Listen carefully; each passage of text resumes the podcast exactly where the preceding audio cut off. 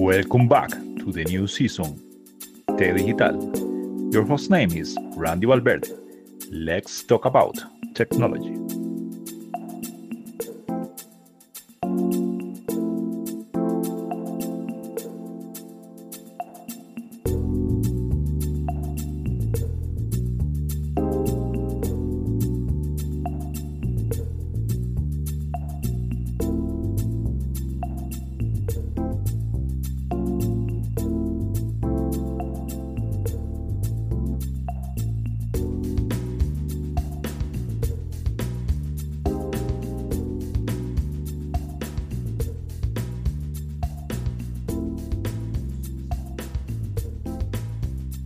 Buenos días, buenas tardes, buenas noches, qué bueno tenerlos por aquí nuevamente. Su servidor René Alexander Valverde Valverde les da la bienvenida.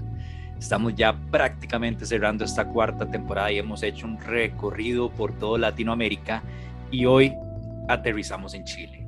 Y para hablar un poquito sobre Chile, sobre temas tecnológicos, de conectividad, de oportunidades de empleo, tenemos a Luis Cordero, a quien le doy la bienvenida, no sin antes presentarlo, por supuesto. ¿Quién es Luis Cordero? tengo lo siguiente, ingeniero en informática dedicado al mejoramiento y continuidad operativa de soluciones de software. Este, se ha puesto la camiseta con el back-end desde el punto de vista de eh, Django, eh, Laravel, Novel, Node, Node, perdón, en el front-end también con Angular, eh, Vue.js, también aparte mobile con Ionic, con Flutter, y en estos últimos años ha administrado grandes volúmenes de datos eh, en Oracle Database con PLSQL, PostSQL y MySQL, experiencia con CMS como Joomla, WordPress, Moodle y continuidad de operaciones y proyectos en Legacy. También eh, le gusta el tema de Linux. Ahí estamos súper bien, Luis. A mí me encanta Linux. Lastimosamente, yo siempre dije, Microsoft me da de comer, entonces me metí en el ah, tema. No, Ahí, no me importa. ¿Qué me hizo falta? Contame, ¿qué me hizo falta mencionar de vos? No, pues creo que ese es el resumen total de a nivel profesional y todo lo que he hecho a nivel de carrera. Muy bien. Eh, soy originario de, Venezuela, Estado de Barinas, y actualmente me encuentro en Chile desde hace como unos 3, 4 años aproximadamente.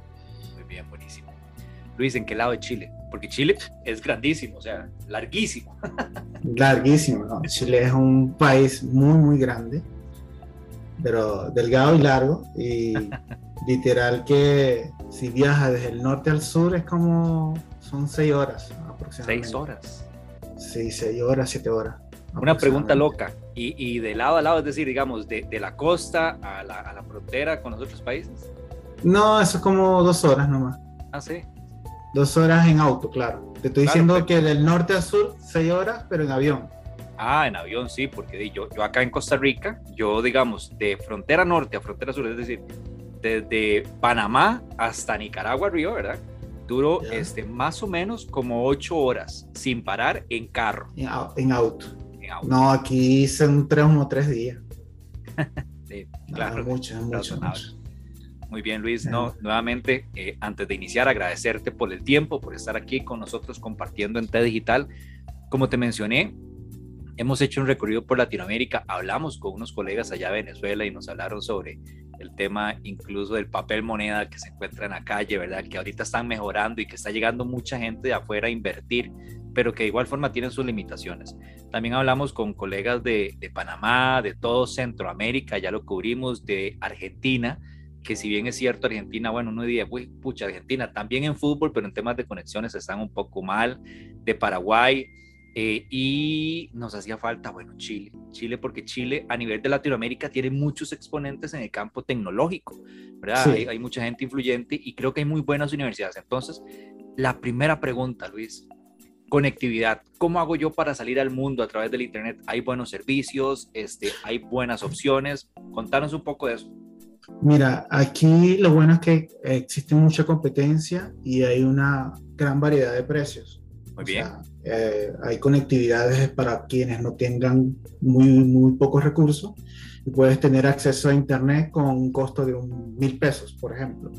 Mil pesos sería aproximadamente 1,25 dólares y ya tienes una conexión de bastante buena pero de, limitada a nivel de cantidad de megas, que sería, por ejemplo, claro. Aproximadamente te dan como 8 megas, 8 gigas, 8 gigas, 10 gigas para consumirlo en 7 días, que sería el plan más pequeño.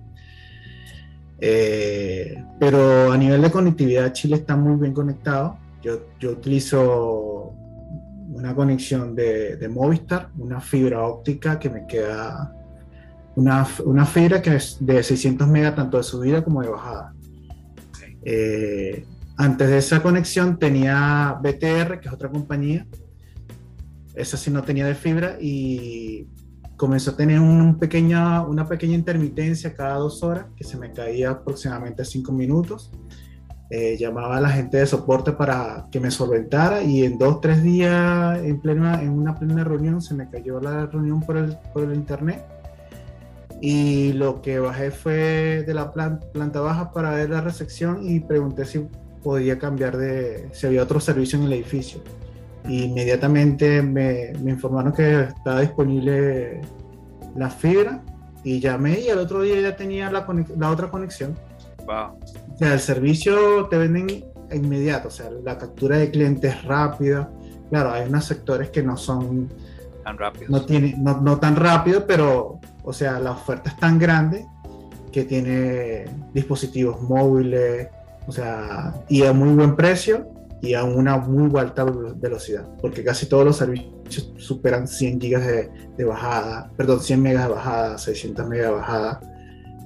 Digamos que lo máximo así que yo he visto son 700, que ahorita están ofreciendo un plan en, en Movistar, pero y es fibra también. Pero pregunta, es, bastante, es bastante económico, sí. Ese Movistar, porque aquí en Costa Rica igual tenemos claro, entró Movistar como empresa ya de España, ¿verdad? Sabemos que Movistar viene de España, si no me equivoco. O después, claro, es de acá, de, de, México. Pero Movistar llegó y entró a Costa Rica y recientemente vendió, vendió todo el tema de operaciones y se lo vendió a una compañía, podría decir que es nacional, digamos, cabletica, pero creo que hay inversión extranjera.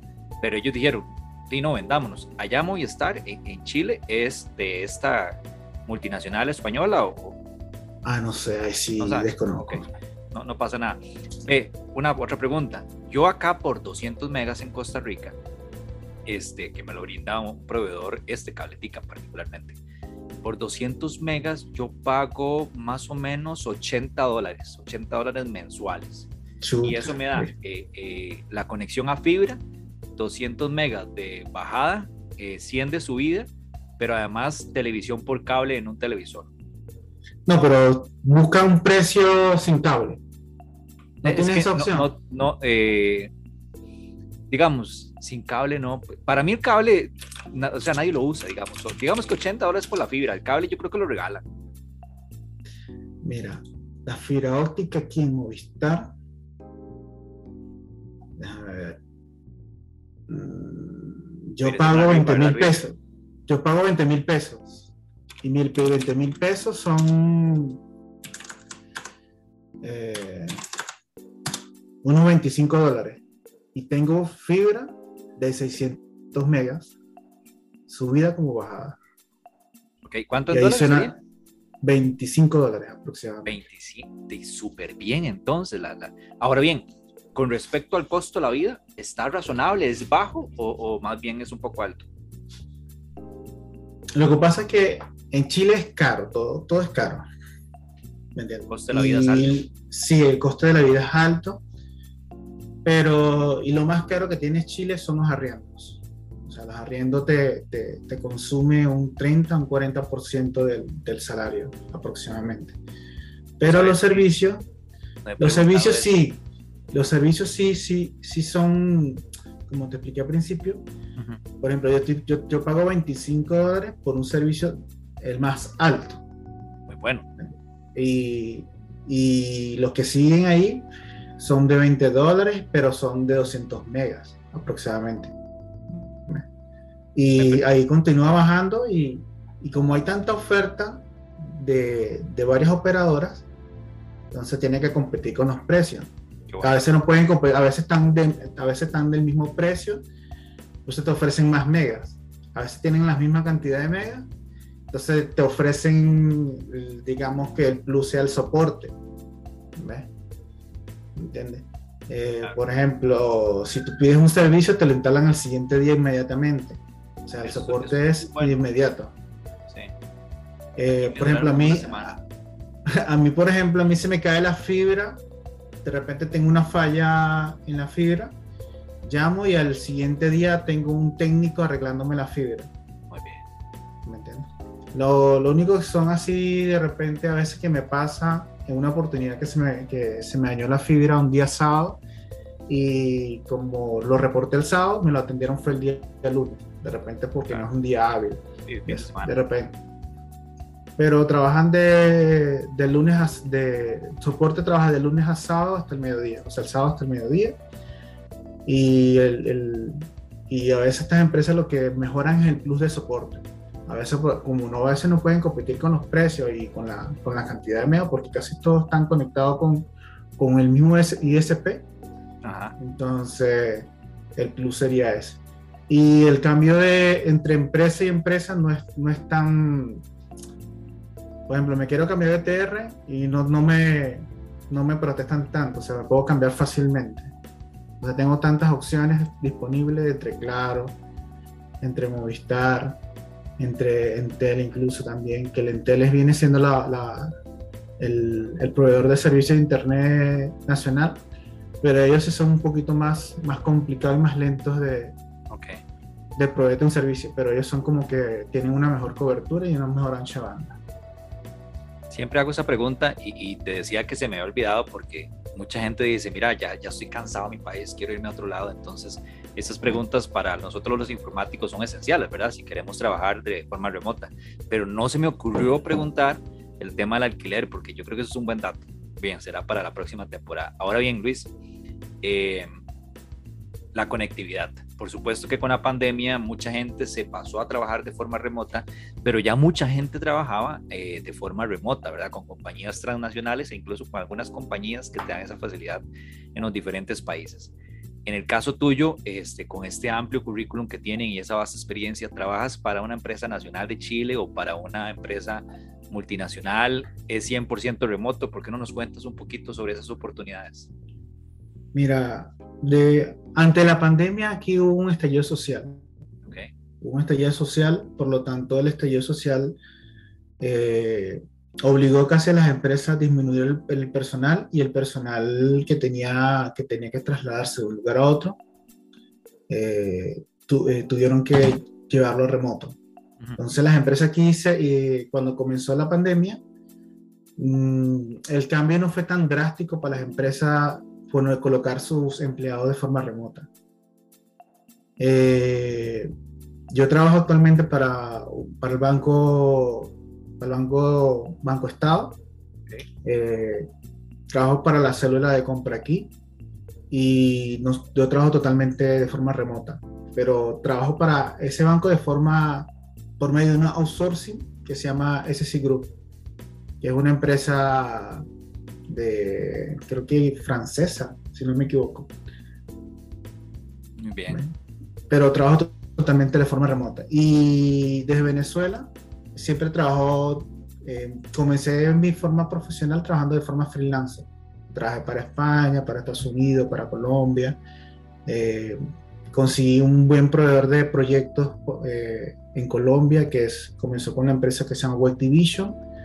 Con ello comencé a desarrollar de forma freelancer un montón de proyectos grandes como Sejiro Yasawa para, para una aseguradora Sura, Después yo que el mismo dueño comenzó a generar un emprendimiento llamado Nido, eh, donde me involucré tanto en el backend y el primer lanzamiento de la aplicación de ellos. Eh, después, de ese, después de que trabajé con ellos, migré para, para Chile y aquí en Chile comencé a trabajar de forma presencial para varias empresas. Comencé con... Ah, no recuerdo la empresa. Eh, déjame ver. Eh, un momento. Cuando vos te mudaste para Chile, ¿ya tenías el trabajo o llegaste a buscar allá el trabajo? Mm, yo tenía estaba trabajando de forma remota cuando llegué a Chile, y, pero aquí llegué sin papeles, igualmente como todo inmigrante, y Chile es muy, muy cerrado. a nivel de, de papel. O sea, tú no puedes llegar a Chile y trabajar por una empresa si no tienes papeles. O sea, eso es Estados imposible. Unidos, o no, menos. No, aquí las leyes se cumplen. Igual que Aquí- Estados Unidos. Sí, ¿me entiendes? Aquí no es como en Venezuela que, que, que uno puede trabajar ilegalmente, hacer negocio. Aquí, el, aquí hay un control más, más estricto. Y eso es bueno, legalmente eso es bueno. Completamente de acuerdo. Eh, Yo, yo creo que, que efectivamente los países del primer mundo son, están bien porque ellos hacen que la ley se cumpla. Sí, sí, es que me parece excelente. Eh, déjame ver. Mm, Cuando llegué aquí comencé a trabajar con Ubers. eh, como una- con Ubers comencé a desarrollar como... Ahí comenzamos a experimentar con unas cosas de, de drones que tomaban, compramos unos drones, eh, salía esos drones a tomar fotografías, esas fotografías se subían a un server, se mandaba a Machine Learning para que identificaran los, los códigos QR para hacer escaneado y llevarlos a un inventario. Entonces era como una especie de, experimento. Eh, se hizo un sistema de, de selección de, de recursos humanos. Eh, también le- ahí les daba soporte a la gente de UNAEC por medio de la plataforma Mule, igualmente a la, a la Universidad Andrés Bello. Todavía se le sigue dando soporte a la Universidad Andrés Bello eh, con ello. Esa universidad es una de las más importantes de Venezuela, ¿cierto? No, pero esa es aquí en Chile. Ah, en Chile. En Venezuela hay una que se llama igual, ¿no? Sí, sí, también. Ok. Sí, pero casi hay varias universidades casi en toda, en toda Latinoamérica se llama Andrés Bello. Pero sí. Qué detalle. Aquí en Costa Rica no. No, No. no. Ah, no, sí, aquí, aquí hay que, inclusive creo que hay, creo que hay dos, no recuerdo. Ok. Eh, después con, desarrollé una aplicación para Inbas. Inbas viene siendo como un sistema de inventario para bodegas. Eh, también para ellos, le, para Inbas le desarrollé varios productos. O sea, le desarrollé un- un- la, la primera aplicación para un cliente que ellos tenían en Colombia. Le desarrollé un BI, que es un entorno, un entorno para consultar N cantidad de, de- de gráficos, de todo, de todo lo demás, un BI, un Business Intelligence para su base de datos.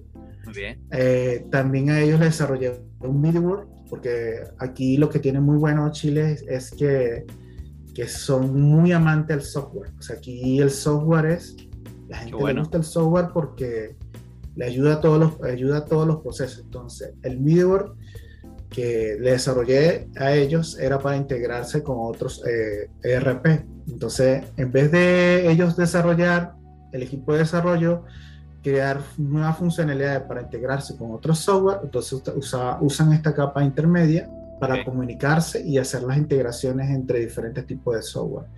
Y aquí, por ejemplo, tú tienes una empresa, puede tener dos, tres, cuatro software, uno de contabilidad, otro para bodega, otro.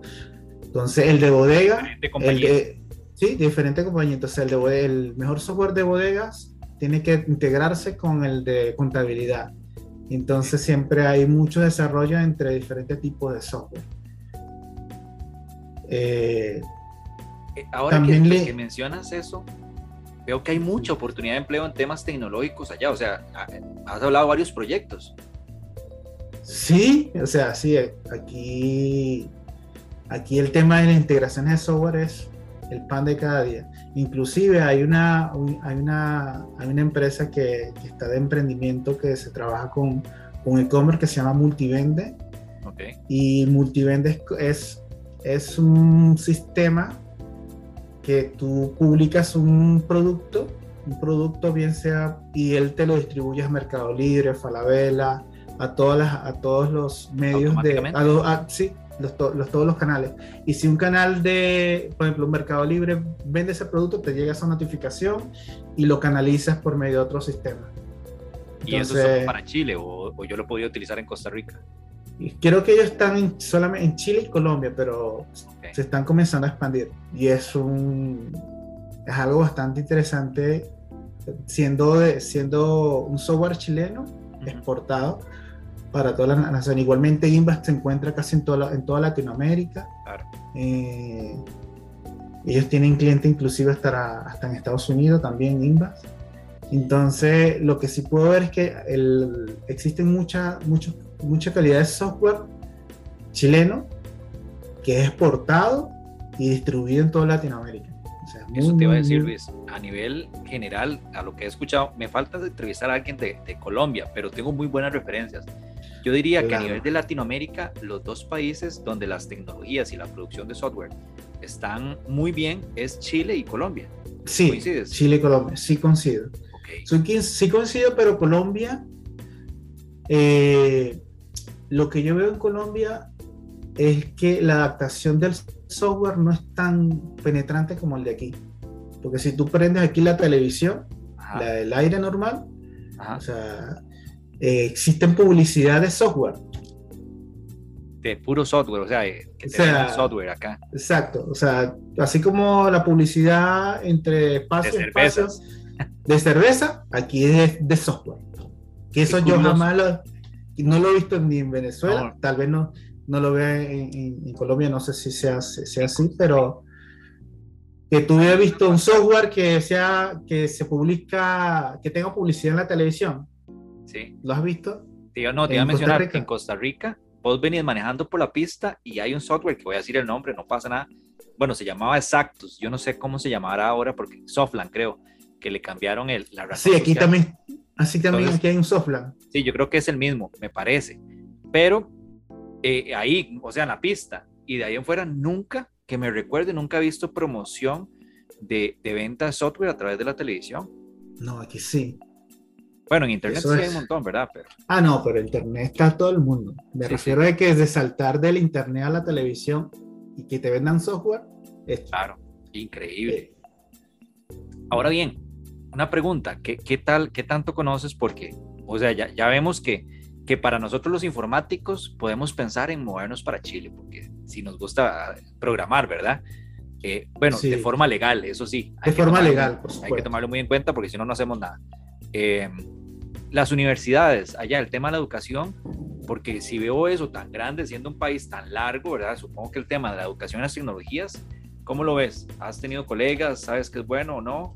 ¿Qué referencias? Mira, cuando, cuando yo llegué, eh, está, cuando comencé a trabajar con WeWorks, ellos estaban en, un, en WeWork, en un cowork. Mayormente en los cowork tú compartes con diferentes tipos de personas en un lugar, te sientas y compartes.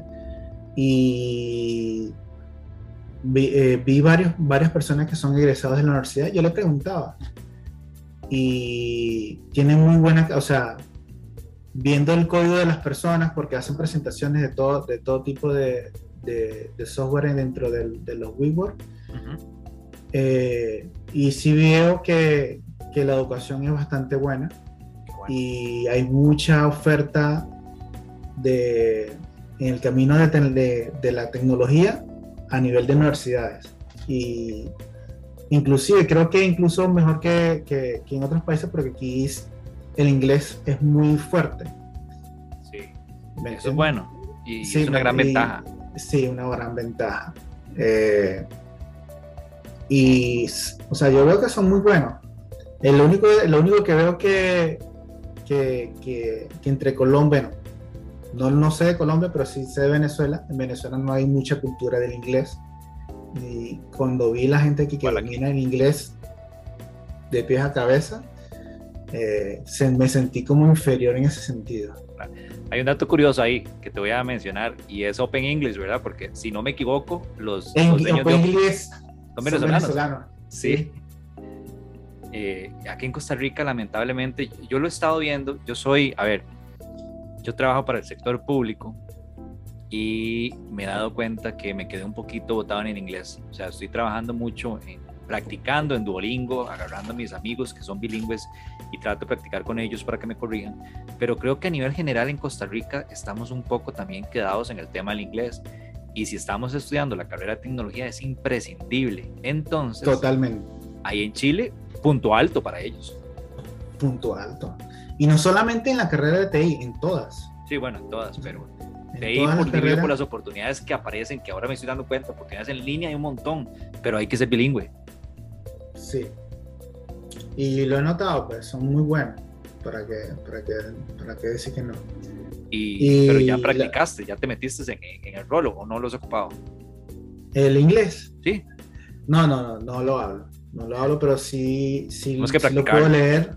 No, sí puedo leer porque la, toda la documentación de, está en inglés y yo no tengo problema en revisar la documentación, leerla y interpretarla. Muy bien. Pero el listening y el, el escuchar y el hablar, el speaking es totalmente otro nivel.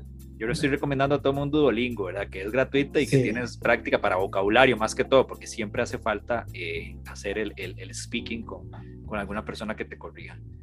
Luis, otra pregunta. Eh, bien, ya sabemos que hay muy buena educación, que el tema del inglés es bien, entonces ya llevan una ventaja, pero y las conexiones, me parece que el tema de la conectividad es bueno.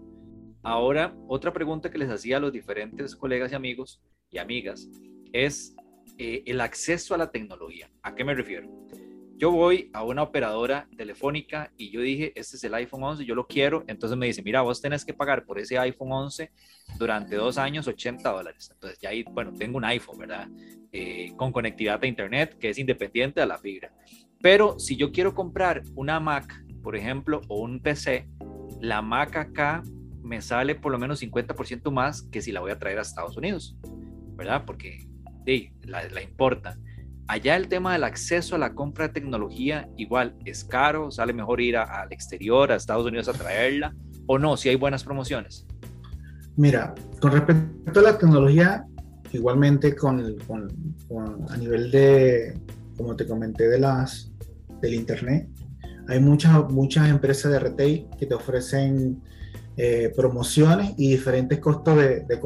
Si tú quieres comprar un computador, tienes opción de comprar el computador más barato que te cuestan 200 mil pesos, que son como unos 250 dólares, o, puedes comprar un computador de 1.500.000, que son unos 2 mil dólares, y puedes comprarlo.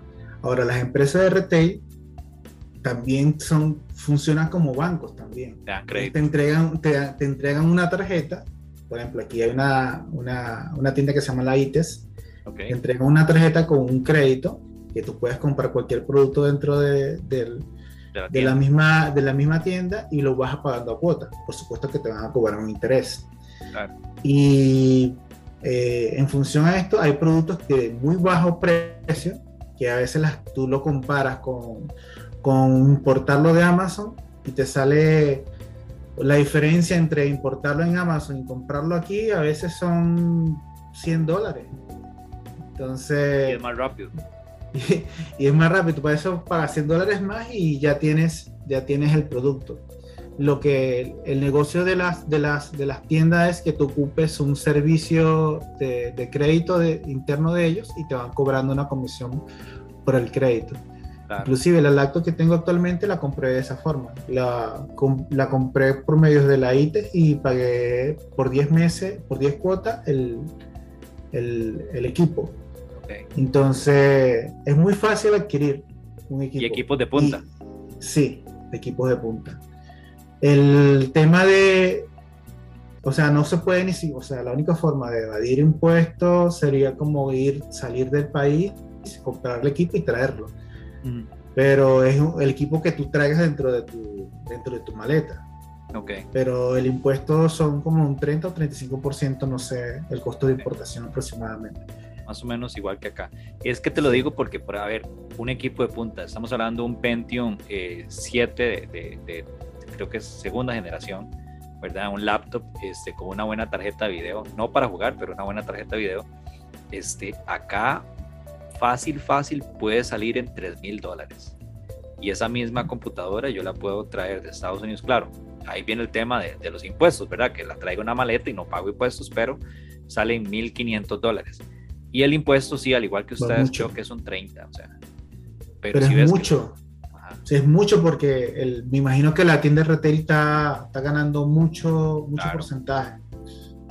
Aquí no, por ejemplo, yo estoy detrás de, de una Asus, la última versión de Asus, y la Asus del año pasado, 2021, me cuesta aquí un millón doscientos mil pesos aproximadamente, que son unos 1.700 dólares y traerla de, de, Amazon me cuesta 1.200 dólares, igualmente cualquier otra importación me sale 50 dólares menos.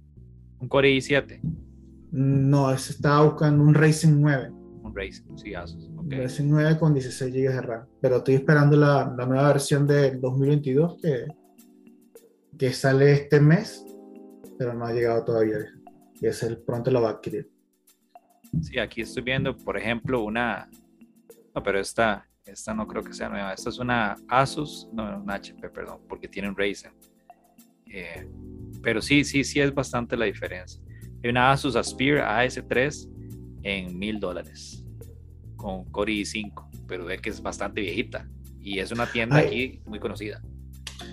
Y lo otro que, por ejemplo, también están, tú puedes comprar computadoras usadas. O sea, también está el mercado de las pulgas, donde tú vas eh, y puedes comprar una computadora en, en 50 dólares. 50 usada. dólares. Sí. Pero ¿y qué estamos hablando? ¿Qué tipo de equipo? ¿Pentium? No sé, o sea, usada de 5 años atrás, 8 años. Pero no. ¿Entiendes? que te pueda servir para, para trabajar y... Sí. Entonces, pues eso te estoy diciendo, o sea, tú puedes comprar, puedes adquirir tanto de todos los, de todos los, en todos los niveles, como un toc toc, como algo nuevo, barato, inclusive mucho más barato. Ok, sí, sí, muy bien. Eh, Luis, eh, el tema de, bueno, ya dijiste que Amazon entrega ya, no sé si tienen un distribuidor de, porque México tiene, ¿verdad? Un distribuidor de Amazon propiamente ahí que distribuye, no sé ustedes allá en Sudamérica. Eh, pero te iba a preguntar, eh, el, bueno, ya me mencionaste el acceso a las tecnologías, el tema de automatización, el tema de, compañías tecnológicas con presencia ya, me refiero. Eh, yo acá en Costa Rica, si quiero trabajar en Amazon, ellos tienen como una, una oficina, parte de soporte y eso. Si quiero trabajar en, IBM, en Costa Rica está también un canal de IBM donde puedo ir a trabajar. Microsoft está acá en Costa Rica y tengo esas opciones, digamos. Allá, empresas tecnológicas mundialmente conocidas eh, que tengan... Eh, la IBM, hay un edificio de la IBM. Bien. Eh, ¿Cuál es la otra empresa que vas a nombrar? Yo sé que hay un edificio de IBM. HP, Hewlett Packard, este, Amazon, Microsoft. No, Amazon no. Microsoft, hay un edificio de Microsoft. Creo que hay un edificio de Microsoft. Aquí está la Microsoft. No, Oracle no sé. No te puedo, pero no te puedo confirmar, pero el que te puedo confirmar es el de IBM. Muy bien, entonces sí hay presencia de, empresas tecnológicas. Eso es bueno porque me estás mencionando que a nivel de tecnología está muy bien, entonces que exista esta presencia también es bueno. Eh, ahora bien, en tu, cuando mencioné tu currículum, a mí me impresionó y, y creo que es la, el primer invitado que menciona ahí el tema de, del software libre, Linux, ¿verdad? Y con ah. hashtag. Eh, a mí me encanta, ¿verdad? Yo, yo trato de, ahí tengo un equipillo, esas netbooks que le pongo toda versión de Linux que sale, a ver si lo aguanta incluso para temas de emulación, pero ¿cómo está la cultura ya del software libre? Eh, si me puedes mencionar un poquito de Chile y si tienes experiencia en Venezuela también, buenísimo. Mira, aquí no tanto, software libre casi no tanto. O sea, eh, lo que pasa es que el software libre en Venezuela sí es fuerte. En la universidad que estudié, que es la UNIES, es, es un, la punta de lanza del software libre. Inclusive en la UNIES nosotros llevamos a Richard Stallman a darnos una conferencia. Okay. Eh, ¿Tienes fotos con Richard Stallman y todo? No, no, pero sí, sí tenemos la foto de, de la conferencia. Él vino a Costa Rica también. Eh, y casi los compañeros que, con los que trabajo, con los que trabajé o, con los que estudié, todos usan software libre, totalmente. ¿ves? Y eso lo vengo arrastrando desde, la universidad, por la cultura, por la cultura que, hay, que, existía o que existe en la universidad. Y todos los laboratorios están, todos los laboratorios están, son duales, tienen Windows como, como Linux. Entonces, cuando van a, ver informática o los estudiantes de informática, todas las computadoras, todas están los laboratorios están en Linux. Ahora, la, ahora para, para las carreras de contabilidad y todo lo demás, ahí sí las cambian a Windows. Entonces, porque ellos utilizan otro tipo de software. Y desde ese tiempo yo estoy usando Linux. Uso, actualmente uso la versión de, de Kubuntu y ahorita pienso cambiarme a OpenSUSE. O OpenSUSE no, a, ¿cómo se llama? Su, a, ¿Cómo es? Fedora. Fedora, ok. Fedora, Kali Fedora. Linux, ¿has tocado Kali Linux? No, eh, comencé, yo comencé con, con Debian, Ok, una versión, versión testing de Debian, después me cambié, me cambié a Ubuntu. Eh, en el trabajo en Venezuela llegaron unos equipos, unos, unos servidores que estaban en OpenSUSE, por eso dije que era OpenSUSE. Me tocó administrar unos servidores físicos en OpenSUSE que fueron, y el software lo desarrollaron unos, unos cubanos. Creo que deberías entrevistar a unos cubanos porque en Cuba eh, son muy buenos en, en- en informática. Entrevisté a un cubano, pero hablamos eh, la experiencia de él. Se, me fue a preguntarle por el software libre. Él es muy carga y está con tecnologías de criptomonedas. Elrich, no sé si lo conoces en Twitter porque él es muy popular. Eh, de hecho, bueno, para todo el público, nosotros nos conocimos o nos contactamos. Yo contacté a Luis por Twitter, que ahora, si quieres compartir tu cuenta, bienvenido, ¿verdad? Este, ahí, no sé, últimamente, como busco tanta gente relacionada a tecnología en Twitter, a pesar de que tengo ya más de 10 años en, en la, en la red, entonces me llegan muchos contactos y Elrich, eh, te voy a pasar ahí el, el, el podcast. Claro. Hablamos sobre tecnología y, y se me fue preguntarle sobre el tema del software libre. Ellos inclusive tienen una universidad de informática en Sí, Cuba, claro. y son muy, muy buenos, tienen muy excelente software. Y uno de, los, de esos cubanos eh, me incentivó y, y me vio que estaba usando Debian y me dice, mira, y estaba luchando contra Debian.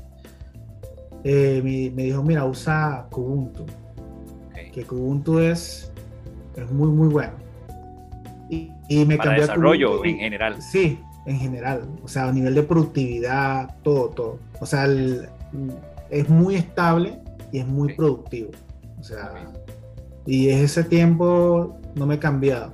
Ahorita que tengo ganas de cambiarme a una distribución más, más de origen, que esa sería la de Fedora, porque digamos que Fedora es un poco más, más actualizada, es, un- es una distribución diseñada para desarrolladores. Entonces, me, me- me pienso cambiar a ella cuando qui- adquiera el nuevo equipo, a ver cómo me va con, con esa distribución. El Pero release de Ubuntu de una vez.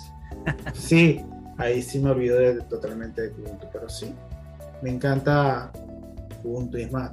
Yo el, el computador no los tengo duales, sino solamente un solo sistema operativo. Ok, muy bien. Excelente. Y, y es que te abre un mundo de oportunidades, ¿verdad? Lo que pasa es que la gente le da miedo, este, ese miedo al cambio porque están acostumbrados, bueno, ya ahora no deberían tener miedo porque este, supongo que la plataforma de Office 365 corre perfectamente. Este, Sí, Entonces antes le Sí. miedo pasar de Office a, a LibreOffice o a OpenOffice, ¿verdad? Porque no te corría todos los archivos, pero ya ahora no deberíamos de tener ese miedo. Mm, digamos que ah, eh, yo, yo cuando en mi proceso de migración, yo ocupaba mucho software de privativo como, como Photoshop, eh, que me pasaban los diseños. Eh, igualmente tú lo puedes eh, instalar con Wine y te Ok. corre igual. Lo único que no puedes instalar son las últimas versiones porque crashea, pero te puedes migrar. Pero es que no es, como, es como te sientas cómodo. O sea, si usas Windows no, no, no pasa nada. Si usas Mac no pasa nada. Si usas Linux no, no pasa nada. Claro. Simplemente que con Linux, o sea, como en los ambientes de, de los servidores, se encuentra todo, se encuentra en el Linux. Y cuando quieres hacer un despliegue, un paso a producción, y si te falla el paso a producción, como ya tienes tiempo te- eh, trabajando en Linux, entras al servidor y, y navegas por todas las carpetas sin ningún problema y puedes solucionar el error porque tú ya estás acostumbrado en un, de- en un ambiente de- totalmente open source que es, o en Linux. pues. Digamos que esa sería la ventaja, pero si es que tienes un background de backend, un background de, de, de, de, de DevOps, te ayuda. Pero si eres una persona diseñadora, no, vete para Mac. O sea, si eres un editor de video, no, usa Mac Ok. en tal caso. O, o si quieres eh, irte por .NET, no, usa Windows totalmente. O sea, no hay un diferente, no hay un, sistema, un sistema operativo mejor o, o menor. Simplemente a qué te quieres dedicar y qué te funciona mejor. En mi caso, me funciona mejor trabajar con Linux. Luis, ya tienes más de tres años de estar ahí en Chile. Supongo que, como bien mencionaste, trabajaste en estos lugares de cowork. Este, hiciste amigos en la carrera en temas tecnológicos, ¿verdad? eh, normalmente uno se relaciona mucho con la gente del gremio.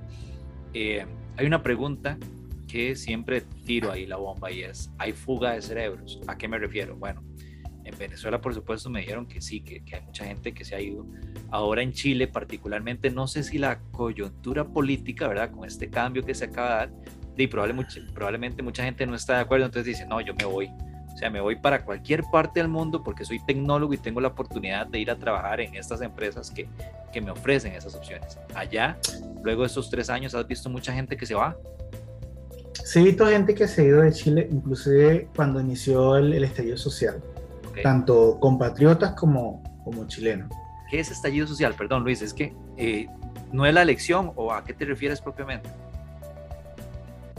Lo que pasa es que eso forma parte de la historia de Chile y como no, como extranjero Claro. casi no comprendo muy bien, Ok, ok. pero existe un, descontento, existe un descontento entre los chilenos con respecto a cómo manejan su país. Muy bien. ¿Me entiendes? Entonces, ¿Cuándo, eh, se- ¿Cuándo empieza eso? Entonces, sabemos que aquí en Costa Rica se está dando lo mismo. Entonces, aquí hay un estallido social. Vamos a elecciones con, con dos, dos candidatos, que es el malo y el menos malo, ¿verdad? Este, y, y yo creo que en toda Latinoamérica está pasando lo mismo. Entonces, ese estallido social que vos mencionaste es hace dos años, hace un año más fuerte. fue antes de la pandemia. Ok, antes de la pandemia. Entonces, hace dos años ha venido la gente saliendo. O sea, sí, no, no es que saliendo, sino que algunas personas con mejores recursos Ajá. han, se, han, han- ha ido, se han ido a Europa. Y otras personas se han regresado cuando se han regresado, o sea, como que tienen doble nacionalidad y van y vienen. Pero eh, ahora con este gobierno, o sea, lo que pasa es que como, como este es un país que, que el Estado no, las infraestructuras no dependen del Estado. O sea, el, el comercio, el, hay, mucho, hay muchas empresas privadas. Hay mucho, por lo tanto no creo que caiga en una depresión así, en un fallo económico. ¿Me entiendes? Y además, por ejemplo, aquí hay un tema de las AFP que mantiene el país, eh, que es como que el negocio principal del país son las AFP. Y el presidente actual eh, como que apoyaba el retiro de las AFP y cuando ahora que es presidente como que cambió el mensaje. Cambió el mensaje que ya no, con las AFP no nos podemos meter. Entonces, puede ser que caiga un poquito la economía, puede ser. No, s- o sea, es que hablar de Chile es difícil porque como extranjero, No hay que te puedo hablar de mi país porque Ajá. lo conozco, pero como Ahora bien. es difícil. La otra, la- por el otro lado, ha llegado mucha gente porque a nivel de tecnología están bien. ¿Has visto que, que llega mucha gente en ese campo? Sí, muchísima gente. Eh, he visto convenios con, con Brasil, he hecho integraciones con, de unos RP con- de Brasil que, que vienen a, a- a traer servicios a Chile. Eh, también la hay licitaciones abiertas que otras, otros países pueden venir a licitar. Eh, y creo que hay mucha inversión extranjera en- en Chile. Yo creo que no, no, no pueda caer. Y, y con respecto a la... Más bien hay mucha gente de mi país, de tecnología, que han migrado para acá y les van muy bien. Muy, muy bien. Qué bueno eso. Eso- Y, o sea, diferentes empresas, cada vez que uno va a, un- a una cervezada o algo por el estilo, mire, yo trabajo para esta empresa, yo trabajo para tal empresa.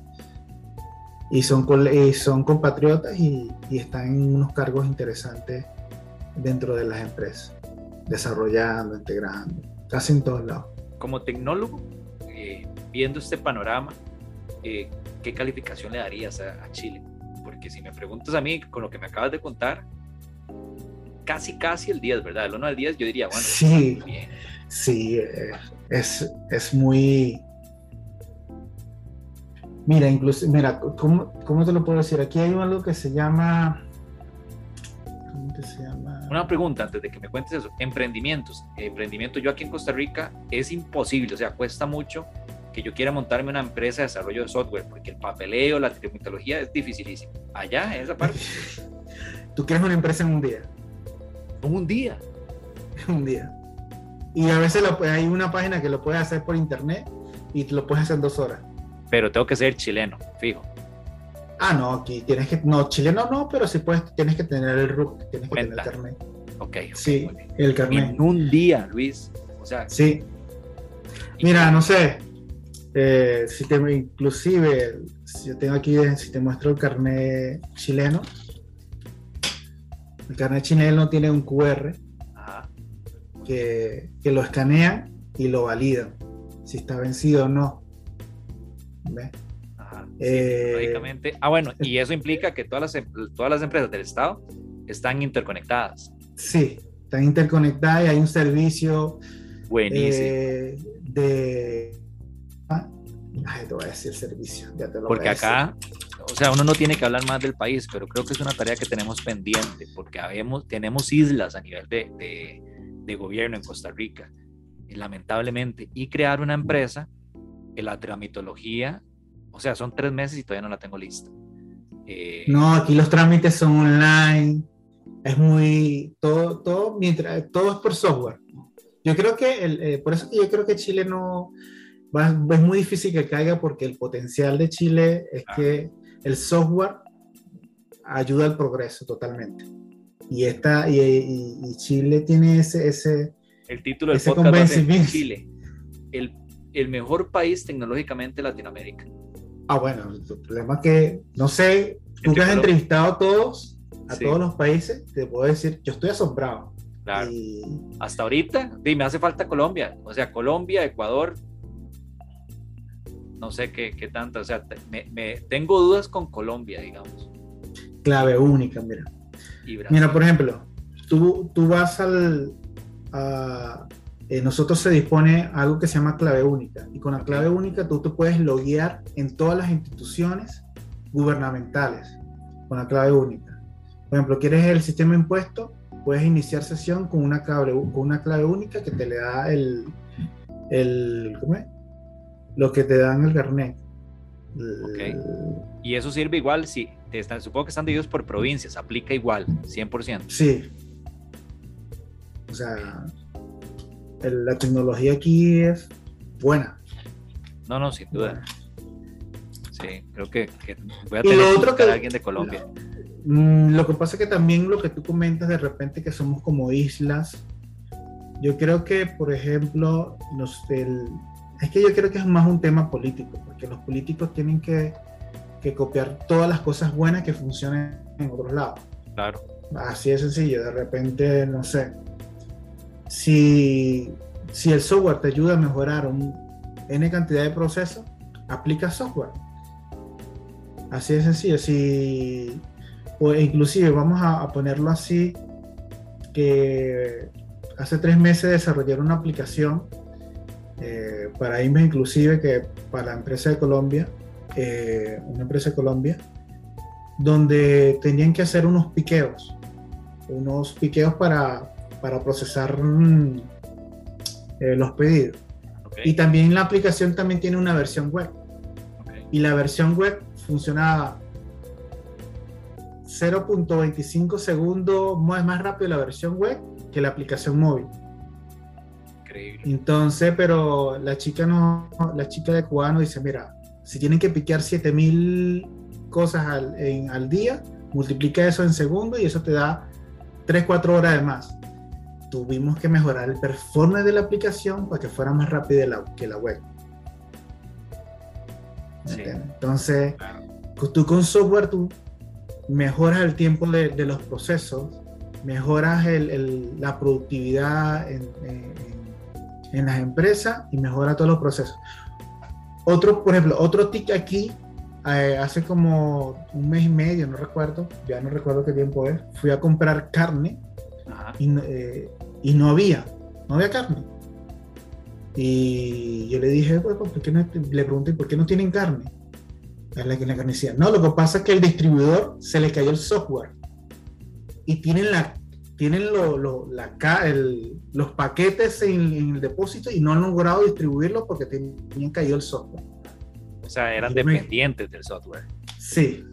Entonces, casi o sea, no, no, no, la, no la carnicería, sino la empresa que distribuye el, el, a diferentes lugar es la, la carnicería, el, y el producto. Para ir cerrando, Luis, la tecnología está presente. Bueno, a nivel de software ya vemos que ese ejemplo de la carnicería buenísimo, pero por ejemplo, los, la recopilación de datos del ambiente también es, lo están utilizando. Eh, en las granjas tienen el control del ganado, por así decirlo, con, software o tecnología. Mm, desconozco, pero me imagino que sí. Muy bien. Me imagino que sí. No, no, Luis, de verdad, nuevamente agradecerte por el tiempo, por haber sido parte de T Digital. Creo que aprendimos muchísimo y eh, definitivamente, bueno, ya, ya creo que, que debería ser Chile tecnológicamente uno de los mejores países de Latinoamérica. Así lo voy a llamar al podcast porque me hace falta conocer, como bien lo mencionaste, es Colombia. Si tienes un contacto, te lo agradezco. Sí, sí, tengo, tengo uno, pero vamos a, ahí sí te lo puedo facilitar. Sí, sí. Coméntale, ¿no? Y de verdad, buenísimo, qué gran aprendizaje, qué buenas lecciones nos acabas de dar hoy. Ah, claro, qué bueno. Eh, yo, yo, Luis, yo siempre me despido. Buenos días, buenas tardes, buenas noches y le agradezco a todo el mundo que estuvo aquí en vivo. Le voy a decir a la gente que si llega acá y sabe cuál es el enano de la taza que presenté, le voy a hacer llegar un premio. Ahí lo voy a dejar para que la gente lo, lo vuelva a ver. Y te doy la palabra para que vos cierres y nos des un mensaje ahí ya para cerrar el podcast del día de hoy. Y nuevamente gracias. Tenemos que conectarnos para quizá la quinta temporada y hablar sobre ya desarrollo propiamente. Alguna de esas tecnologías en la cual eres experto. Nuevamente, gracias por haber sido parte del programa. Bueno, lo, lo que quiero es motivarlos a, a, cualquiera que esté en la industria, que pruebe un poco de, de open source o, o cualquier distribución. Ya actualmente tenemos Existen todo tipo de distribución para cualquier tipo de usuario, totalmente muy amigables y también para el nivel de diseño. Existe software que es muy, muy bueno para cumplir con todas las necesidades que se requieren en cualquier tipo de proyecto. Entonces, ese sería como mi mensaje final, a, a motivarlos a que usen software libre y nos ayude a crecer a eh, esta comunidad internacional que todos estamos luchando para mejorar de forma gratuita, algunos con unos costos, pero unos costos bastante accesibles para, para cualquiera. Muchas gracias Luis. Hay gente que busca mentores. No sé qué tanto tiempo tienes, pero bueno, si nos puedes compartir dónde te pueden localizar, porque hoy en día el ir de la mano de esas personas que saben bastante como vos, creo que a muchos eh, estudiantes o futuros tecnólogos o programadores les puede ayudar bastante. Y siempre un correo son bienvenidos. Entonces no sé cómo te pueden localizar, si es por Twitter. pues tengo una página web que se llama luiscordero29.com. Es un blog. También por Twitter, luiscordero29. Y en LinkedIn. En LinkedIn también. Casi que el, el, el, mío es luiscordero29. Buenísimo. Pueden encontrarme. Gracias Luis nuevamente por tu tiempo. Buenos días, buenas tardes, buenas noches y nos seguimos viendo en T Digital. Hasta luego. Ediciones ENI, con libros especializados en informática, temas desde inteligencia artificial, programación en varios lenguajes, redes, gestión de sistemas, entre muchos otros más. Distribuidor autorizado para Costa Rica, Rodrigo Muñoz. Para información adicional, al 8343-963. Recuerde, editorial ENI. Thank you, thank you, thank you. If you want to follow the podcast and be able to see it with English subtitles, see you on YouTube. Find us as Randy Valverde.